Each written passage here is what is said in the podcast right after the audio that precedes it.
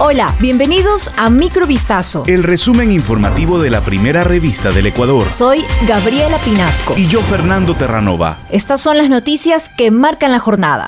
El Consejo de Administración Legislativa CAL abocó conocimiento de la denuncia presentada por la asambleísta Joana Ortiz, UNES, en contra de la legisladora Guadalupe Llori por presunto cobro de diezmos mientras ejercía las funciones de presidenta de la legislatura. Ortiz presentó la denuncia en contra de Llori por supuestamente incurrir en la prohibición establecida en el numeral 4 del artículo 163 de la Ley Orgánica de la Función Legislativa es decir, percibir ingresos de fondos públicos que no sean los correspondientes a su función de asambleístas. Según mencionó Ortiz, en la denuncia constan las pruebas que demostrarían que la asambleísta Yori solicitó diezmos a sus funcionarios para que renten un vehículo en el que ella se movilizaba.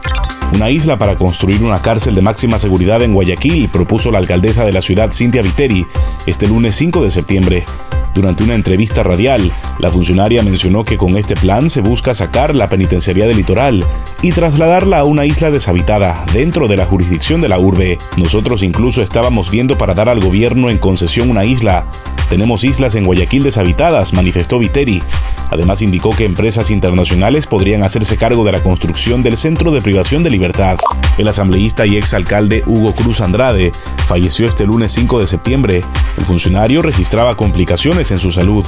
En 2021, Cruz alcanzó una curula en el legislativo como candidato por la provincia de Manabí del movimiento Construye. Luego pasó a formar parte de la bancada de Acuerdo Nacional, VAN, afín al gobierno. Además, Cruz era integrante de la Comisión Permanente de Soberanía Alimentaria y Desarrollo del Sector Agropecuario y Pesquero. De acuerdo con información preliminar, el legislador estaba ingresado en una unidad de cuidados intensivos de una clínica de Puerto Viejo desde la semana pasada. Un hombre fue condenado a prisión luego de hallarse en su domicilio ubicado en el sector de las orquídeas del cantón Puerto Viejo, provincia de Manabí, ocho especímenes de animales silvestres enjaulados. En la audiencia de juicio directo, el fiscal Oswaldo Carvajal expuso que durante un control forestal y de vida silvestre efectuado el 17 de mayo de 2022, se encontraron dos loras cabeza roja, dos loras cabeza azul, dos tucanes, una guatusa y un mono ardilla dentro de la vivienda. En aquel momento, el ahora sentenciado Jairo Andrés CC no pudo justificar el motivo por el que tenía los animales.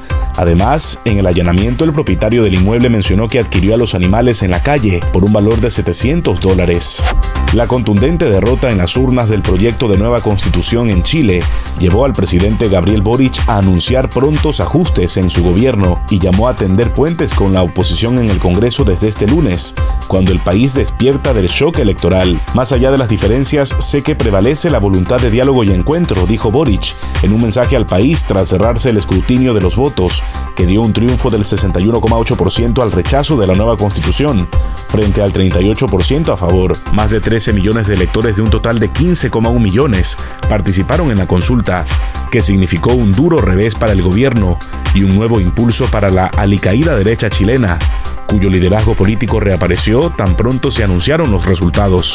Esto fue Microvistazo. El resumen informativo de la primera revista del Ecuador. Volvemos mañana con más. Sigan pendientes a vistazo.com y a nuestras redes sociales.